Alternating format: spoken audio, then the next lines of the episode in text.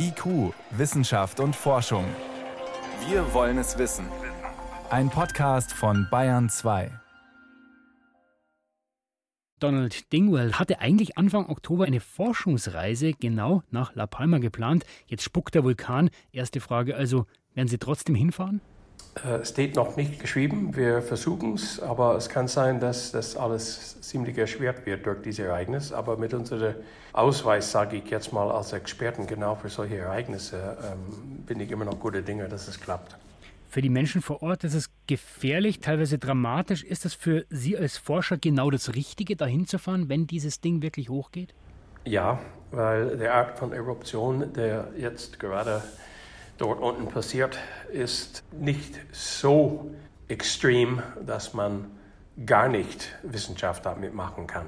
Was können Sie denn da vor Ort erfahren, was wissenschaftlich dann relevant ist? Man kommt ja, auch wenn es nicht so extrem ist, auch nicht ganz nah hin. Ja, aber trotzdem mit äh, einer Sondererlaubnis, die wir uns erhoffen, würden wir äh, nah genug reinkommen, um Proben von abgekühlten Laven zu bekommen unsere Untersuchung hier in München im Labor und äh, Zahlen, sage ich jetzt mal, hinter dieser Eruption schreiben zu können.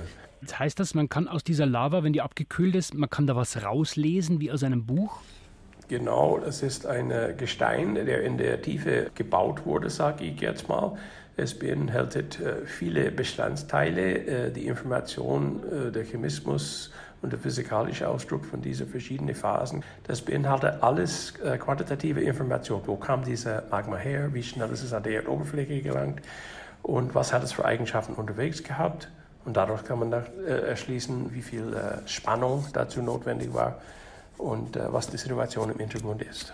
Das heißt, es wird dann im Nachhinein rekonstruiert. Wie wichtig ist es dann, ähm, da wirklich vor Ort zu sein, den Vulkan auf frischer Tat zu ertappen? Oder könnte man nicht sagen, in ein paar Wochen fahren wir hin, nehmen ein Stück von der Lava und das geht immer noch?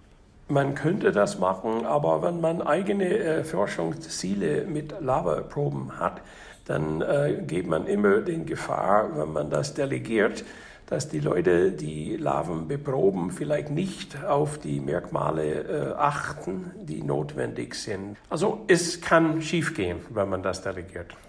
Nehmen Sie uns, Herr Dingwell, doch mal mit dorthin. Sie kennen ja den Ort. Der Ausbruch hatte sich ja schon angedeutet. Woran merkt man, dass demnächst ein Vulkan ausbricht? Also was hervorragend geklappt hat scheinbar da unten ist die Seismologie, also die vulkanische Überwachung durch Schallwellen. Äh, wir nennen es Seismologie in einem bestimmten Frequenzbereich. Und das sind die seismischen Signale, die Erdbeben begleiten und definieren. Und die hatten bis zu tausende Erdbeben pro Tag. Und bei so einer Anzahl von kleinen Erdbeben, das ist ein klassischer Ausdruck für eine anbahnende Eruption.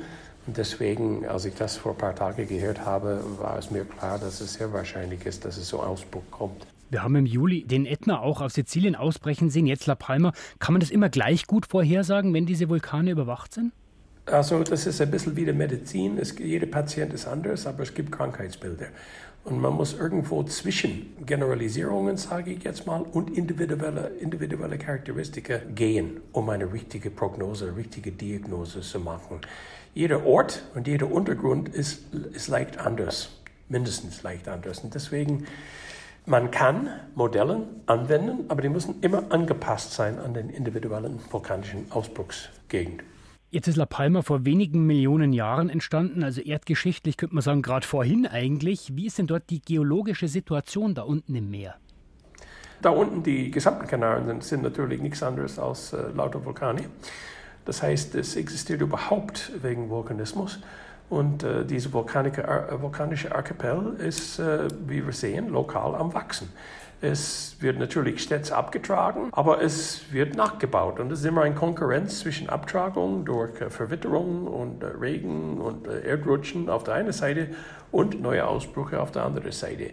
Jetzt sind die Kanarischen Inseln, sagen Sie, alle aus Vulkanen entstanden. Heißt das jetzt, weil dieser eine ausbricht, die Nachbarvulkane sind auch gefährdet, bald auszubrechen? Es ist ein sehr interessanter Forschungsbereich der Zeit, zu überlegen, inwieweit ein Ausbruch weitere Sachen im Umfeld beeinflussen kann. Es ist noch in seine Kinderschuhe. Es ist sehr schwierig für uns, so eine Vorhersage äh, zu machen. Aber es wird erforscht. Also, ähm, da viel Spannung entladen wird in so einer Sache, es ist schon die Frage gestellt, hat das Konsequenzen links und rechts für die benachbarten Vulkane und kann es dazu führen, dass ein oder andere andere Schlot, sage ich jetzt mal, destabilisiert wird. Es ist wahrscheinlicher, dass das in einem Nachbarvulkan in, auf La Palma selber passieren würde, weil diese Inseln sind schon ordentlich auseinander, ja, mehrere zehn Kilometer. Kann man sagen, wie lang dieser Vulkan ausbrechen wird, wie lange das noch dauern wird? Leider sind wir noch nicht so weit in der Vulkanologie sagen zu können, genau wie lange ein individueller Ausbruch anhält. Und deswegen müssen wir genau diese Eruptionsprodukte anschauen und schauen, ob die konstant in der Zeit geblieben sind oder ob die sich mit der Zeit variieren. Weil wenn es ein dynamisches Bild von Material äh, gibt, dann kann es ein Anzeichen dafür sein, dass der Magmakammer sich allmählich leert und dass das Eruption dann zum Erliegen kommt. Wenn Ihre Forschungsreise wirklich noch klappt, worauf sind Sie am meisten gespannt vor Ort? Ich bin gespannt, äh, was für ein Zustand dieses Magma an der Erdoberfläche gekommen ist. Das heißt, wie kristallin ist es? Hat es sehr, sehr viele äh, mitgenommene Kristalle mit sich? Sagen diese Kristalle etwas aus der tieferen äh, Ursprünge dieser Magma? Ist es sehr stark zu einem Glas oder ist es alles mikrokristallisiert? Das öffnet und wiederum schließt verschiedene Charakterisierungsmöglichkeiten, die, worauf wir in München spezialisiert sind. Und wir werden schnell reagieren können und wir werden uns natürlich anpassen an das, was uns zur Verfügung steht.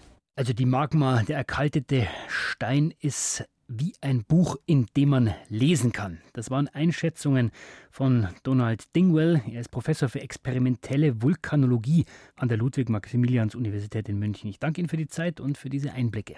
Ich danke.